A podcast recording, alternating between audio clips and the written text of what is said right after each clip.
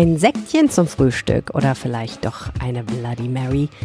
Das mit dem Alkohol morgens schon früh, das ist so eine Sache, aber naja, manchmal gehört so ein Cocktail einfach dazu. Schafft Entspannung, schmeckt einfach unglaublich lecker und macht aus einem ganz normalen Brunch oder Frühstück vielleicht was ganz Besonderes. Wie funktioniert das mit Schnaps zum Frühstück? Darüber habe ich gesprochen mit Martin Pöller, der zwei großartige Frühstückslokale in Berlin betreibt. Mein Gespräch mit dem Macher von Frühstück 3000, heute hier im Podcast. Mein Name ist Helene Pawlitzki. Schön, dass ihr zuhört. Brunch. Der Genuss-Podcast der Rheinischen Post.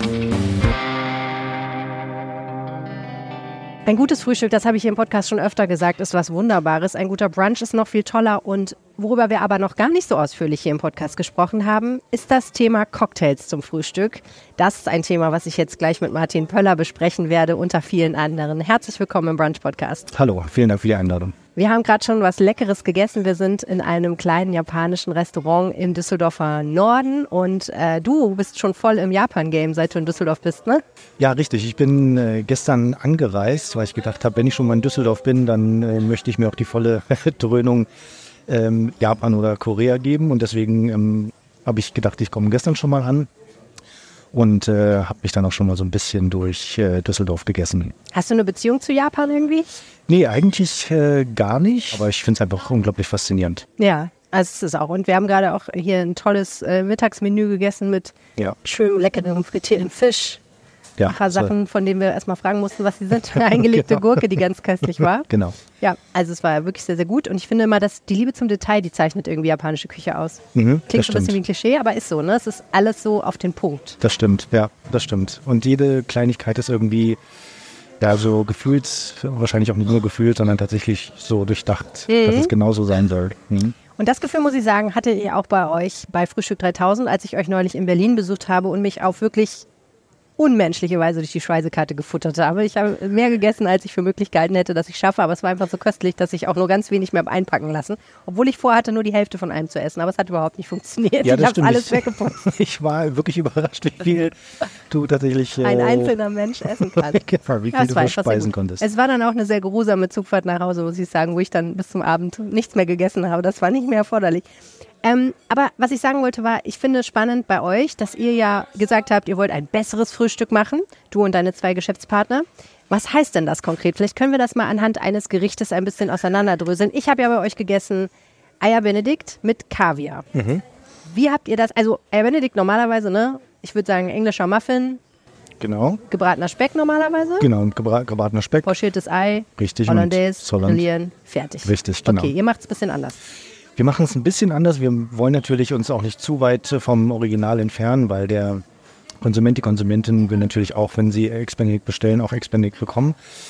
Ähm, wie machen wir das besser? Ich, ähm, also was, wie, was äh, Lukas und ich uns so ein bisschen auf die Fahne geschrieben haben, dass Euer Küchenchef. Genau, richtig. Mhm.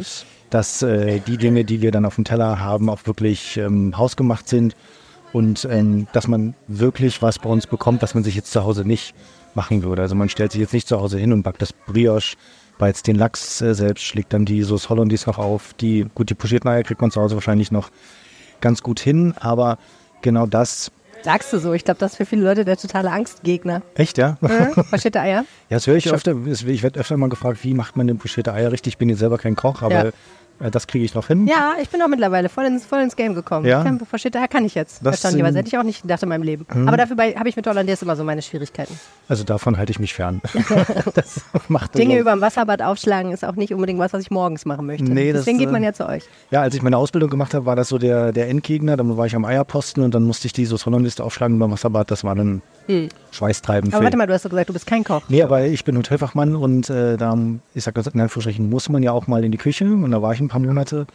Äh, eine gute Erfahrung auf jeden Fall, aber ich äh, habe mich dann schon äh, weiter für die Hotelfachrichtung entschieden und das war auch gut so, ja. Okay, also die Basis ist erstmal alles hausgemacht, hast du gesagt. Genau, richtig. Erstmal alles hausgemacht. Also das Brioche wird ähm, äh, von uns selbst gebacken, der Lachs wird gebeizt, der kommt in der ganzen Seite, ähm, wird dann gebeizt. Ähm, die Eier sind äh, von unseren Bio-Bauern, ähm, ähm, ähm, Boris Habel vom Weideei, genau. Ähm, es sind also alles Produkte, die man selbst bei uns im Haus produziert oder von einer hohen Qualität ähm, bei uns bekommt. So dass man wirklich sagt, okay, Schatz, lass uns heute mal frühstücken, gehen wir Frühstück 3000. Ich back dir heute kein Brioche und ich mache dir heute keine faschierten Eier. Und ähm, wir wollten so ein bisschen weg auch von dieser, ich nenne es immer sehr salopp, die Avocado-Stelle, die natürlich auch ihre Berechtigung hat und das ist ja auch gut. Aber das sind ja Sachen, die kannst du dir auch zu Hause ganz bequem machen, musst dafür jetzt keine 14, 15 Euro bezahlen. Das Do not get me started ja. on the Avocado-Stulle. Die regt mich tierisch auf in Frühstückslokalen, weil die meiste Zeit, ich meine, die sehen immer schön aus, ne? das gebe ich ja zu. Ja. Die schönsten Dinge, die man auf ein Avocado drauflegen kann, werden dann da draufgelegt. Aber es schmeckt ganz selten wirklich gut. Meistens ist es eiskalt aus irgendwelchen Gründen. Ja. Ich weiß nicht, wahrscheinlich wird das vorproduziert und dann kaltgestellt oder so. Ich habe keine Ahnung. Ich denke auch, ja. Genau. Mann, die Dinger sind eiskalt. Und die also und Fahrt oft. Ja. Und also, dann kostet es wirklich 15 Euro, wo du ja. dir wirklich denkst, Leute, ganz im Ernst. Also ich werde nicht mal satt davon. Richtig, ja. Also wie gesagt, ich will auch jetzt kein, keine Hate Speech gegen die Avocado-Stulle. Ich schon. Gut, lostreten. Aber wie gesagt, es gibt ja auch gewisse Sachen, die machst du dir einfach zu Hause nicht ja, mit einer Gabel selbst. auf ein Avocado drücken kriegt man auch noch Ja, hin, ne? und genau. also so ein Avocado-Smash zu Hause machen, das krieg sogar ich noch hin. Und deswegen wenn ich in ein Restaurant gehe, dann möchte ich irgendwas essen, was ich nie im Leben mir selber machen würde, außer mhm. ich bin leidenschaftlicher Hobbykoch und gönne mir das mal mit meinen Freunden zusammen zu kochen. Aber den Aufwand, der beispielsweise in Ex Benedict drin steckt oder auch in der Breakfast Bowl, äh, die jetzt gar nicht so spektakulär aussieht, ähm, was die Zutaten angeht, da steckt trotzdem schon viel Produktion und viel Arbeit mhm. drin. Ja. ja. Okay, und ich habe noch mehrere Fragen. Die erste Frage lautet, ich meine, Brioche ist ja auch schon eine Entscheidung, ne? Mhm, ja. Es ist kein englischer Muffin. Brioche ist Brioche und so Butter, Butter, Butter und Hollandaise obendrauf. Richtig, ja. Das soll ja schmecken. ja, das ist auch so eine Erfahrung, die wir gemacht haben, dass ähm, dieser, ähm, dieser Trend, dieser, ich sag jetzt mal, Gesundheitstrend, dass man schaut, wie ernährt man sich, was nimmt man zu sich, irgendwie beim Frühstück gefühlt oder wenn man ins Restaurant geht, so ein bisschen ausgehebelt wird, dass man sagt, ach komm, wenn ich jetzt schon mal hier bin, ähm, die Gerichte, die bei uns, ich sag jetzt mal, am äh, kalorienhaltigsten sind, sind eindeutig die Bestseller. Mhm. Ähm, und die Gerichte, wo wir schauen, okay, hier arbeiten wir viel mit äh, Gemüse oder viel leichten Sachen, die setzen sich nicht ganz so gut ab. Ähm, da sehen wir immer wieder, dass wirklich die wirklich kalorienreichen Sachen richtig gut funktionieren tatsächlich. Mhm. Ja. Witzig. Okay, aber das ist ja noch nicht alles wenn man dann die ganze Butter erstmal, wenn man das mal nicht den Schlag gekriegt hat, als man das auf dem Teller hatte und ja. sich schon mal gefreuen kann, dann kriegt man auch noch Kaviar dazu serviert. Auf Anfrage praktisch. Also man kann das genau. dazu bestellen. Warum? Ja, auch das, ähm, wir kommen ja alle aus der gehobenen ähm, Hotellerie und auch aus der Sternegastronomie. Ähm, und was uns immer so ein bisschen gefehlt hat, ist in Berlin, also ich kenne jetzt nur den Berliner Markt so explizit, was Frühstück angeht, ähm, war so dieses gehobene Frühstück im ja, im Rahmen eines Restaurants. Mhm. So, es gibt tausende Cafés, aber tatsächlich die, ähm, äh, ja, das Ganze als Restaurant äh, verpackt, das hat uns ein bisschen gefehlt. Und dann soll man natürlich auch was bekommen, was man, ja, was man jetzt nicht unbedingt sich jetzt zu Hause macht, kauft oder auf welche Ideen vielleicht man auch gar nicht kommen würde. Mhm. Ja, dass man sagt, äh, lass uns das Tatar doch mal ähm, asiatisch angehaucht äh, machen und lass uns doch zu Ex-Benedict einfach mal ein bisschen Kaviar servieren. Ganz äh, polient und äh, glamourös. Wie oft wird das bestellt? Es wird ähm, überraschenderweise sehr oft bestellt. Wir haben die Karte ein bisschen angepasst, weil wir die Kunden und Kundinnen jetzt nicht unbedingt zwingen wollen, Kaviar zu essen. Deswegen haben wir jetzt äh, die Optionen äh, freigelassen und haben gesagt, wieder nur mit Lachs oder Bacon oder vegetarisch und optional dann mit Kaviar. Ähm, aber selbst dann wird die Kaviar-Option noch ähm, oft genommen und auch von den Stammgästen, die kennen das gar nicht ohne Kaviar, die benutzen, die bestellen das immer mit Kaviar tatsächlich, ja. Ich habe ja neulich veganen Kaviar gegessen, ne? Oh, okay. Hast du mal probiert? Oh. Nee. nee. Kaviarersatz aus Seetang. Okay. Gibt es schon ganz lange, äh, machen Dänen aus Algen. Ja. Und ähm, also hat nichts mit Kaviar zu tun. Also jetzt geschmacklich natürlich so richtig, aber es ist auch nicht schlecht. Also es ist so, dass Wo ich hast du den gegessen? Oder? Äh, auf der Anuga habe ich den probiert und mhm. der hat mir dann zwei kleine Töpfchen mitgegeben. Okay. Und ich habe das dann mitgenommen zu so einer Silvesterparty, wo wir eine Quiche gemacht haben, wo dann äh, der Kaviarersatz aus Seetang drauf kam. Ja. Okay. Weil es einfach schön aussah, ne? Und weil man so ein bisschen das luxuriöse äh, Silvestergefühl hatte, ohne, ja. ohne sehr viel Geld für eine Quiche mit Kaviar ausgeben ja, zu müssen. Aber nee, das hat eigentlich gut funktioniert. Die Leute fanden es ganz witzig irgendwie, ne? Aber also, es macht irgendwie kulinarisch nur so Semi-Sinn, aber so als Deko ist es irgendwie ganz witzig. Ja, wahrscheinlich, ja. Bei euch ist der, der Kaviar, muss man ja sagen, wirklich mehr als Deko, sondern hat, hat seine kulinarische ähm, Bedeutung. So, Danke. und als ich dann das gegessen hatte, habe ich gedacht, jetzt brauche ich einen Zahacker. Und ich war begeistert, muss ich sagen, von eurer Bloody Mary. Weil nicht so viele Leute haben ja überhaupt Bloody Mary auf der Karte, weil auch nicht so viele Leute Bloody Mary in Deutschland trinken, muss man sagen. Irgendwie der Tomatensaft schreckt dann doch den einen oder anderen ab. Ja. Aber ich fand es großartig und es war auch wirklich eine sehr, sehr gute Bloody Mary. Dankeschön. Und das bringt mich aber zu so einer Kontroverse, die immer mal wieder aufpoppt, nämlich wie früh am Tag darf man denn eigentlich so einen Cocktail trinken? Also ich sage immer, ich sage immer, wenn das jemand bestellt um 9 Uhr äh, eins, wir machen um 9 auf, ist das absolut legitim. Je nachdem. Dafür seid ihr ja da. Richtig, dafür sind wir da. Also manche äh, schämen sich dann immer so ein bisschen, wenn sie um 9 Uhr, 9.30 Uhr, die gucken mich dann mal ganz ver, äh, verhohlen an. Es hat was unglaublich Hedonistisches. Ja, genau. Also das haben wir tatsächlich damals auch im Businessplan so geschrieben, so zur Zielgruppe der Hedonismus unter anderem natürlich. Aber genau das bildet das auch ab. Also man soll bei uns schon so ein bisschen abschalten können und einfach mal die Probleme draußen lassen können. Ob da jetzt, also zwangsläufig muss man das nicht mit Alkohol machen, klar, aber trotzdem soll man einfach mal sagen, gut, jetzt gönne ich mir das einfach mal, egal wie spät es, wie spät es ist. Und es wird auch nicht hinterfragt. Vielleicht kommt derjenige auch gerade von einer langen Spätschicht und das ist sein Feierabend, Frühstück. Man weiß es nicht und das wird auch nicht hinterfragt. Ne? Ja. Und äh, wann jemand äh, eine Bloody Mary trinkt, das ist uns relativ gleich und das finden wir auch gut. Das Gute an der Bloody Mary finde ich ja, dass man immer das Gefühl hat, es ist irgendwie auch ein bisschen gesund. Das, das sage ich auch immer, wenn ich selber eine Bloody Mary trinke. Ähm, das darf Lukas jetzt nicht hören, unser Küchenchef während der Schicht. ähm, ich sage, da sind bestimmt noch ein paar E- Elektrolyte drin, das ist ein bisschen Klar. salzig. Das ist, Tomaten äh, to- sind eh gut. total Krebs super. Ja. Abschaltend. super. Ja, irgendwie ist ja auch Gemüse dabei, ne? Sellerie. Genau, Sellerie, genau. Wir machen nochmal ein bisschen äh, Meerrettich äh, mit rein. Kapernapfel als Dekoration. Den Ich Kapernapfel. liebe Kapernäpfel. Ja, Ja, ne? die sind wirklich großartig. super. Da beiße ich meistens zuerst rein. Ja. Ja, toll. Nee, fand ich echt gut. Aber das heißt, die Leute gehen da auch bei euch dann relativ offensiv mit um. Und ähm, was würdest du sagen, wie viel Prozent der Leute, die bei euch kommen, trinken dann auch ein alkoholisches Getränk zum Frühstück? Also ich würde schon sagen, jetzt ich gehe jetzt mal vom Wochenende aus, es sind bestimmt schon so um die, also Alkohol eigentlich fast 30 Prozent, 30, 40 Prozent. Also muss ja nicht immer gleich ein Cocktail sein, aber ein, ein Gläschen Champagner, ein Gläschen Cava oder eine Mimosa, das ist immer so dieser harmloseste Ja. Starter. Also die, die Mädels fangen meistens mit äh, Mimosa an. Also. Orangensaft und Sekt. Äh, Genau, richtig. Ja. Oder wie ich äh, sage, ähm, Sekt Orange aus Spaß. Sag mal zur Bar, ein Sekt Orange bitte.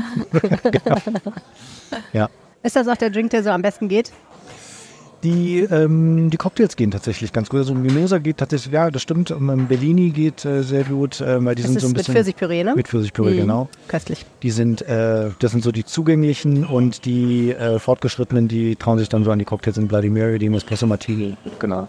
Ja, Espresso Martini habe ich gedacht, okay, dann, ich bin ja auch nicht so ein Kaffeetrinker, ne? Das, aber war auch sehr, sehr gut. Muss ich sagen, habe ich natürlich auch probiert. Ja, das ist viel probiert. Nicht so viel auf der Karte, was ich nicht probiert habe.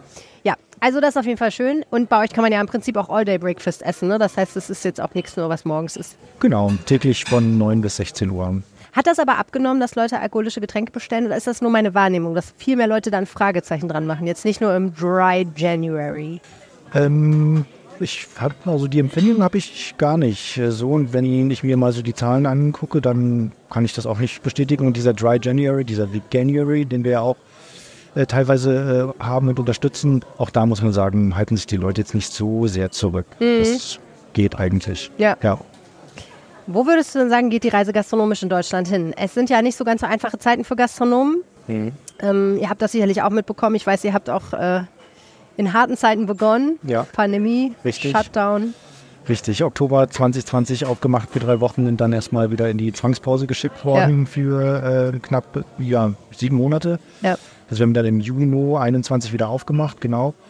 Und deswegen mit diesen Folgen haben wir immer noch äh, zu kämpfen. Klar, das äh, ist ja nicht nach der Pandemie dann alles vorbei. Ähm, und dann kommen ja immer wieder neue ähm, Herausforderungen, nenne ich es mal, ähm, mit denen man sich äh, umgeben muss. Und wo die Reise äh, hingeht für die Gastronomie, inwiefern? Naja, die ganzen Krisen, die hauen einem ja ganz schön auf die Nerven irgendwie, Ja, denke ich mir. mhm. Ähm, man hat immer wieder gehört, es geben immer mehr auf. Ähm, glaubst du, dass das dieses Gesundstoßen ist, was manchmal von Ökonomen zitiert wird, dass jetzt einfach so ein paar Läden zumachen, die sowieso nicht wirtschaftlich sich getragen haben und wo vielleicht auch mal Zeit ist? Oder ist das tatsächlich ein Verlust für die Branche? Und wird das weitergehen vor allen Dingen auch? Mhm. Also ich denke, dass ich, äh, also ganz marktwirtschaftlich gesehen, dass da auf jeden Fall eine gewisse äh, Ausdünnung stattfinden wird. Also ähm, Betriebe oder Gastronomien, die eh schon nicht wirtschaftlich waren oder nicht ganz so wirtschaftlich sind oder vielleicht die Betreiber auch jetzt aufgrund dieser vielen Krisen einfach keine Lust mehr haben. Es geht ja auch äh, darum manchmal, dass man sagt, okay, ich habe jetzt eigentlich die letzten 10, 15 Jahre ganz gut verdient, jetzt habe ich aber einfach keine Lust mehr, mich mit diesen ganzen äh, mit diesen ganzen Krisen auseinanderzusetzen. Und dann sind es vielleicht auch einfach persönliche Entscheidungen, die einen dann doch schon eher dazu bewegen, als wenn man so in ruhigen Gewässern schippert und denkt, ja, das nehme ich jetzt ja auch noch mit das Jahr. Hm. Ähm, das denke ich schon, dass das passieren wird. Aber ich glaube, dieser große Knall, dieser große, das große Chaos, dass es plötzlich nur noch vier Restaurants in Berlin geben wird, das äh, auf gar keinen Fall. Also es wird definitiv Schließungen geben, aber es gibt auch wieder Neueröffnungen, das wird man ja auch. Hm. Ähm, und ich sage mal, den richtigen Zeitpunkt, sich ins Risiko zu stürzen und eine Unternehmung zu gründen und ein Restaurant aufzumachen, den wird es nie geben. Es wird immer Krisen auf dieser Welt geben. Und von daher, wenn ich es mir ausgesucht hätte oder mir aussuchen hätte können, hätte ich mir definitiv nicht 2020 ausgesucht, aber dann war es leider zu spät. es gibt ja, also hier im Podcast zu Gast war ja auch schon Sebastian Späth, der Deutschland-Chefredakteur von Falstaff, der gesagt hat, ähm, er macht sich insbesondere um Berlin tatsächlich Sorgen, weil er das Gefühl hat, gerade Ein-Sterne-Restaurants haben es super schwer und machen zunehmend zu. Beobachtest du das auch so ein bisschen, wenn du dich so in deiner Branche umhörst und kannst du erklären, warum das ausgerechnet so ist? Also dem kann ich tatsächlich äh, nur beipflichten. Dass, äh, ich habe jetzt natürlich auch kein Datenmaterial dazu, aber wenn man sich mit Gastronomen unterhält, die sind immer sehr gut vernetzt, kann man das schon äh, feststellen. Also ich glaube auch, dass das einfach daher kommt, weil Berlin ganz oft dieses, was äh, von Michelin äh, stiefmütterlich behandelte Stadt war für ganz lange. Also ich habe 2004 in Berlin angefangen zu arbeiten, in äh, Lorenz Adlon, jetzt äh, glaube ich Esszimmer.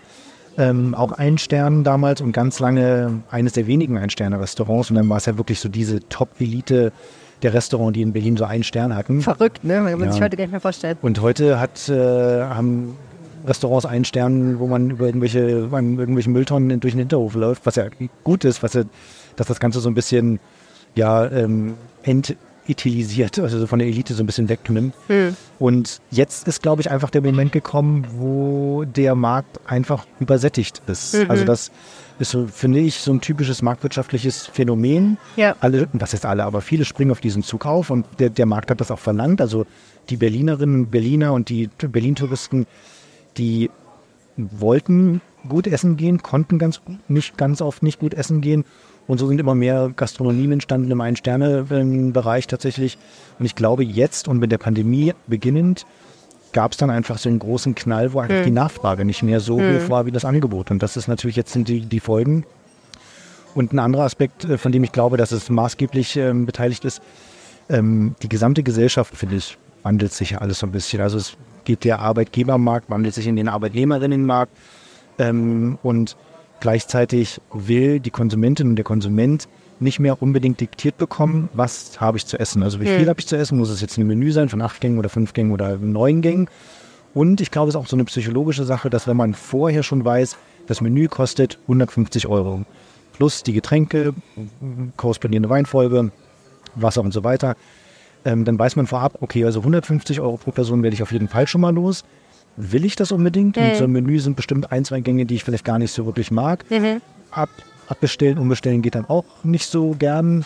Ähm, und diese, ich nenne es immer diese Top-Down-Gastronomie, wo von oben her bestimmt wird, was zu essen ist. Ja. Ähm, das, glaube ich, will der Konsument, die Konsumentin nicht mehr unbedingt. Ja. Das sehe ich bei uns zum Beispiel. Bei uns geben Gäste auch viel Geld aus oder können viel Geld ausgeben.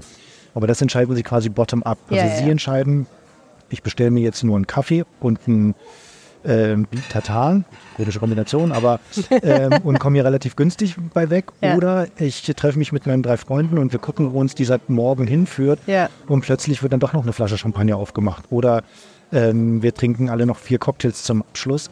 Aber das entscheiden die Gäste ja. und nicht wir. Ne? Und ähm, wir haben kein Set-Frühstücksmenü, hatten wir auch ganz zum Anfang überlegt, so ein Frühstücksmenü für am Wochenende. Und dann haben wir uns ganz schnell dagegen entschieden, weil die, weil wir schon gemerkt haben, der Trend geht da so ein bisschen weg. Und mhm. wenn wir mit anderen Gastronomen sprechen, die müssen halt gefühlt öfter den Schnitzeltag einführen, als ihnen tatsächlich lieb ist. Äh, also es ist im Fine Dining Bereich natürlich auch deswegen super schwierig, weil natürlich da auch sehr, sehr, sehr viel Marge mit den Getränken gemacht wird und Mhm. ähm, da natürlich schon eigentlich eine, die Weinbegleitung ist das, was eigentlich wirklich, glaube ich, viel bringt. So, ne? Wenn man jetzt an Umsätze denkt mit dem Essen, hat man da, glaube ich, nicht so viel Prozente, die man da machen kann. ja. Und ähm, dann zu sagen, okay, das handhaben wir flexibler, das ist natürlich auch ein großes wirtschaftliches Risiko. Ich war neulich im Nobel hart und schmutzig und ähm, da ist das ja so, dass der Patron Billy Wagner ähm, einen ziemlich persönlich bekatert mit den Getränken und man kann dann so ein bisschen entscheiden, wie geht man damit um. Ja. Ähm, und ich habe ihm dann sehr, sehr konkret gesagt, so das und das und das ist heute irgendwie mein Budget und danach ist auch Feierabend. Und da, trotz, also einerseits war das sehr befreiend für mich, weil ich dann gewusst habe, ich muss nicht Ja. auf hebeligen Kohlen sitzen, bis die Rechnung kommt. Andererseits ähm, war das auch, hab, musste ich ehrlich gesagt so ein bisschen schlucken, weil ich gedacht habe, naja, wenn, er, wenn ich jetzt er wäre, würde ich das schon doof finden. Ich glaube nicht, dass er das doof fand, zumindest hat er mir nicht den Eindruck vermittelt, aber wenn da jemand reinkommt und von vornherein sagt, das, was du als deine gestalterische Kunst auch betrachtest, nämlich Leuten das richtige Getränk einzufüllen und ihnen den richtigen Wein zu der Speise zu servieren, die ja mit, sehr viel Mühe konzipiert wurde. Und derjenige sagt dann, ja, nee, in der Stelle mache ich aber so, also die Kochkunst nehme ich, aber sozusagen die Getränkekunst ist mir wurscht. Ja. Kann ich mir nicht leisten. Das, das ist nicht, auch wenn derjenige das ja nicht böse meint, aber das stelle ich mir schon ein bisschen doof vor für ihn. Definitiv, weil da sind ja verschiedene Interessen, die eben vermeintlich verletzt werden. Einmal das kreative Interesse, was du gerade angesprochen hast. Also gut, Billy Wagner ist ja ein Vollprofi, der wird es natürlich nicht merken lassen, dass er das jetzt vielleicht nicht gut findet. Ich weiß es nicht, ob er es nicht gut findet oder gut findet oder ihm es egal ist. Ähm, also ich kenne ihn ja auch persönlich und er ist ja wirklich ein Vollprofi, was das angeht. Aber ich finde es von deiner Seite zum Beispiel auch vollkommen okay, wenn du sagst, ähm, das ist heute mein finanzielles Budget beispielsweise. Oder man sagt ja genauso, mach mir einen Weißwein in einem, beim Italiener, aber bitte kein Riesling zum Beispiel. Das, also man hat ja seine Vorstellung. Also ja. Oder ich kann mich heute nicht so abschießen. zum Beispiel, oder ich äh, stehe nicht unbedingt auf blonde Jungs, sondern eher auf äh, dunkelhaarige. äh, Du meinst der persönliche Geschmack, der. der persönliche Geschmack, Ja. genau. Ne? Also, Hat seine Berechtigung. Die, bei der Partnerwahl, wie gesagt, das ähm, hat man ja auch seine gewissen Vorstellungen. Und ich bin ehrlich gesagt eher dankbar, wenn ich im Service bin und mir jemand sagt, ähm, also bei uns, das fängt ja bei kleinen Sachen an, wollen Sie ein Gläschen Kava oder wollen Sie ein Gläschen Champagner? Mhm. So, und wenn dann jemand ehrlich zu mir sagt, ähm, das Champagner muss jetzt nicht sein, preislich finde ich das vollkommen okay. Ähm, weil dann weiß ich, womit ich arbeiten kann. Dann weiß ich auch, wohin dann später die Reise geht. Dann muss ich vielleicht nach dem, nach Dessert vielleicht nie noch unbedingt nochmal nach einem äh, teuren Cocktail fragen beispielsweise, sondern Ja. vielleicht nach einem Espresso oder einfach gar nicht und warte, bis der Gast dann wieder auf mich zukommt. ja, ja. Ähm, und von daher finde ich das ehrlich gesagt ähm, vollkommen okay, wenn da diese Kommunikation ehrlich, offen und ehrlich ist, aber das passiert super selten. Hm. Also der Gast, habe ich immer das Gefühl, gibt sich jetzt nie die Blöße und sagt, das kann, ich mir, das kann ich mir nicht leisten oder ungern. das möchte ich mir nicht ja. leisten. Ne? Das ist schon ein unangenehmes Gefühl auf jeden Fall. Richtig, aber wie gesagt, ich bin, wenn ich irgendwo bin und äh, ich sag, oh, gut, kommt immer so ein bisschen drauf an, aber wenn ich, äh, ich vertraue da immer so ein bisschen auf den Gastronomen, dass er dann ungefähr weiß, in welche Richtung es gehen soll, aber ähm, ich war letztens im, im Grill Royal und dann, man kennt sich ja, man kennt sich ja noch, ich habe da ja mal gearbeitet und ähm, Gastronomen untereinander sind immer sehr spendabel, was das Konsumieren und was das Ausgeben angeht. Aber da war ich auch, war so ein Tag, da bin ich zufälligerweise reingestolpert nach, äh, nach, einer, nach einer Vorstellung.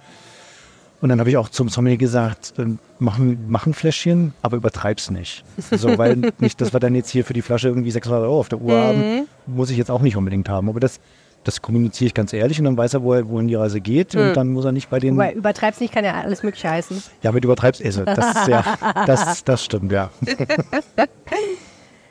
Du hast im Hotel Adlon gelernt. Ein legendärer Name. Ja, der Ja. Name auf jeden Fall. Wie war das? Das war auf jeden Fall einer meiner prägendsten Zeiten wirklich meines Lebens tatsächlich. Weil gut, ich war zum einen natürlich noch äh, total jung, ne, da äh, ist man ja eh schneller von Dingen beeinflusst, aber also sowohl was die, was, was das, klar, was das Lernen anging und was man da alles gelernt hat, mit welchen Menschen man da Kontakt hatte, ähm, was gastseitig ist oder was auch ähm, ähm, beruflich war, also mit den Kolleginnen und Kollegen, also wie man da alles kennenlernen durfte, das ist natürlich äh, total krass einfach. Ähm, und witzigerweise ähm, sagt mein Freund, immer der jetzt nach, der ist vor, äh, vor äh, wie lange sind wir zusammen? Neun Jahre, vor acht Jahren nach Berlin gezogen ist, müssen wir mal rechnen. Ähm, der sagt auch immer, es ist so verrückt, wen du alles kennst in Berlin. Und dann sage ich, und das Witzige ist, Das ist alles irgendwie im oder durchs Adlon entstanden. Das ist gefühlt so dieser Dreh- und Angelpunkt.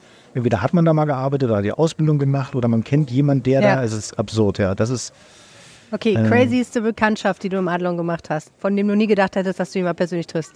Ähm, also die, das wirklich das einprägsamste war wirklich die, äh, war Queen Elizabeth, dass Aha. ich sie mal äh, sehen und äh, ja, sehen und erleben durfte. Ich war quasi der Butler zum Butler. Also Ja. ich, also man hat ja natürlich keinen direkten Kontakt zur Queen, aber das war sehr prägend. Aber Barack- dann, wenn der Butler von der Queen, der mit ist, sagt, wir bräuchten jetzt mal frische Handtücher, dann kommt er zu dir. dann kommt er zu mir und Ach, dann krass. sage ich, ich hole die und dann bringe ich das okay. dem Wie Butler. viele an. denn und welche Farbe sollen sie haben, sagst du was? Genau, richtig, richtig. Und äh, was ich auch wirklich spektakulär fand, habe ich mich äh, so ein bisschen, aber da war ich auch nicht darauf vorbereitet, so ein bisschen amateurhaft verhalten, äh, war Barack Obama, der mir, also ich habe äh, stand äh, ähm, draußen am Restaurant, gerade das Reservierungsbuch geschrieben und plötzlich läuft so eine Entourage an.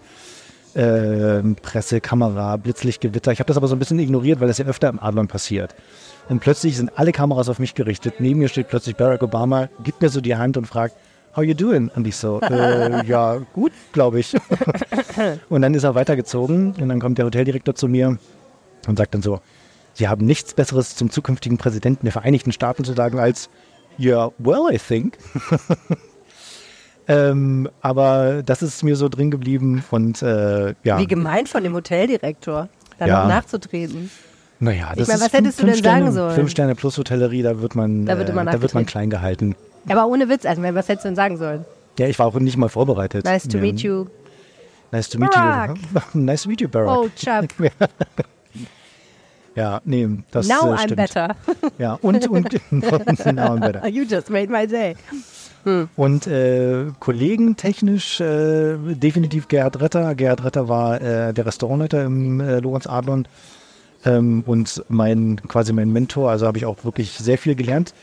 Ähm, fachlich natürlich, das ist äh, klar, aber auch so menschlich. Wie gehe ich mit Gästen um? Wie bin ich in Extremsituationen? Weil da hat man ja schon teilweise Gäste, äh, die trifft man nicht alle Tage oder Ansprüche, die trifft man nicht alle Tage. Und diese Gelassenheit oder diese Freundlichkeit, diese Herzlichkeit, das habe ich von ihm auf jeden Fall gelernt. Also das ist ähm, schon sehr, sehr stark hängen geblieben. Ja. Weißt du, was ich total witzig finde? Leute aus der Gastronomie sind immer die abgefahrensten Gäste, wenn man mit denen irgendwo hingeht. Ah ja? Weil die immer eiskalt alles reklamieren, was nicht stimmt. Ach echt, ja? Ja, ich war neulich mal mit einer befreundeten Köchin unterwegs und da waren so drei, vier Erbsen auf dem Teller. Und die probiert so eine Erbse und sagt, schmeck mal die Erbsen. Ich sage, ja, die sind doch nicht mehr gut, oder? Die sind doch überlagert. Ich so, ja, kann sein, aber es sind jetzt fünf Erbsen her. Ja.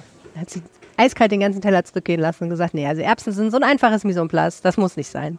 Ja? Und So was ein normaler Mensch niemals, also vielleicht schon, aber so, wo du normalerweise sagen würdest, na gut, die Erbsen waren nicht so toll, das behalte ich jetzt für mich, schluck die blöden Erbsen runter, geh Ja. nach Hause, schreib vielleicht eine böse Google-Bewertung, was Ja. ja auch nicht korrekt ist. Das ist auch richtig Aber, beliebt, ja. voll. Aber, ähm, aber ein Gastronomin oder ein Gastronom oder ein Koch oder eine Köchin würde immer sagen, nee, das gehen wir zurück. ja. Das machen wir nochmal. Also das kann ich von mir persönlich jetzt nicht behaupten. Oder neulich war ich, Entschuldigung, neulich war ich mit äh, Thomas Kammer, der auch hier demnächst im, im Podcast zu hören sein wird, war ich und ich, ich hätte das Glas einfach genommen, aber Thomas Kammer sagt, Moment, ah nee, es war ein Löffel. Hm. Er hat den Löffel sich angeguckt, ich hätte es gar nicht gemerkt, ich hätte mit dem Löffel meinen Tee umgerührt oder auch nicht, ich brauchte den noch nicht mal, weil ich keinen Zucker in den Tee nehme. Ja. Er lässt den Löffel zurückgehen. Der Löffel war, hatte Schmierer drauf. Ja. Ja, finde ich witzig. Ja, es kommt, es kommt doch ein bisschen drauf an. Also bei mir ist so, so da Ich muss, sehe das nicht mal. Ja, also ich, gewisse Sachen sehe ich schon, aber kommt auch mal drauf an, mit wem ich. Also eigentlich, also ehrlich gesagt mache ich es wirklich nur in den äußersten Härtefällen. Mhm. Also wenn wirklich irgendwas wirklich entweder schlecht ist oder wirklich schmutzig ist, dann Mhm. gebe ich das, da reklamiere ich das. Aber ansonsten denke ich mir auch, die Armen. Ich habe dann eher so ein bisschen mit, schlechten Tag. wenn es äh, stressig ist oder niemand ist perfekt. Äh, wir geben uns im Frühstück 3000 auch die größte Mühe und uns passieren auch Fehler und dann sind wir natürlich auch immer sehr dankbar für äh, nachsichtige Gäste. Wir sind aber auch sehr dankbar für ehrliche Gäste. Also ich habe da kein Problem mit, wenn irgendwas nicht den Ansprüchen entspricht, wenn man das zurückgehen lässt. Ähm, ich persönlich, ich bin immer so ein bisschen peinlich berührt, wenn ich mich beschweren muss. Ich weiß nicht, woher das kommt, aber ich mache das ähm, eher selten. Aber ich kann es dann manchmal nicht lassen, schon zu kommentieren am Tisch, so ganz leise. Du bist halt vom Fach, ne? So, das mache ich schon. Kann aber ich will jetzt meine, meine MitesserInnen und Mitesser da nicht unbedingt äh, die ganze Zeit belästigen. So, guck mal, jetzt ist der Löffel hier falsch, jetzt ist das hier. Letzten Endes soll es ja auch ein Genuss sein. Ja. Martin Pöller, ganz herzlichen Dank fürs Gespräch. Sehr gern, vielen Dank. Wenn ihr mehr wissen wollt zu Frühstück 3000 in Berlin, dann verlinke ich euch natürlich die Website auf den Shownotes oder ihr guckt einfach mal im Internet. Und wenn ihr in Berlin seid, dann geht auf jeden Fall vorbei. Es kann sich auf jeden Fall nur lohnen. Alle Hedonisten sollten da mindestens einmal im Leben eingekehrt sein. Wenn ihr diesen Podcast mögt, dann helft uns, indem ihr ihn weiterempfehlt. Vielen Dank. Mein Name ist Helene Pawlitzki. Genießt die Zeit.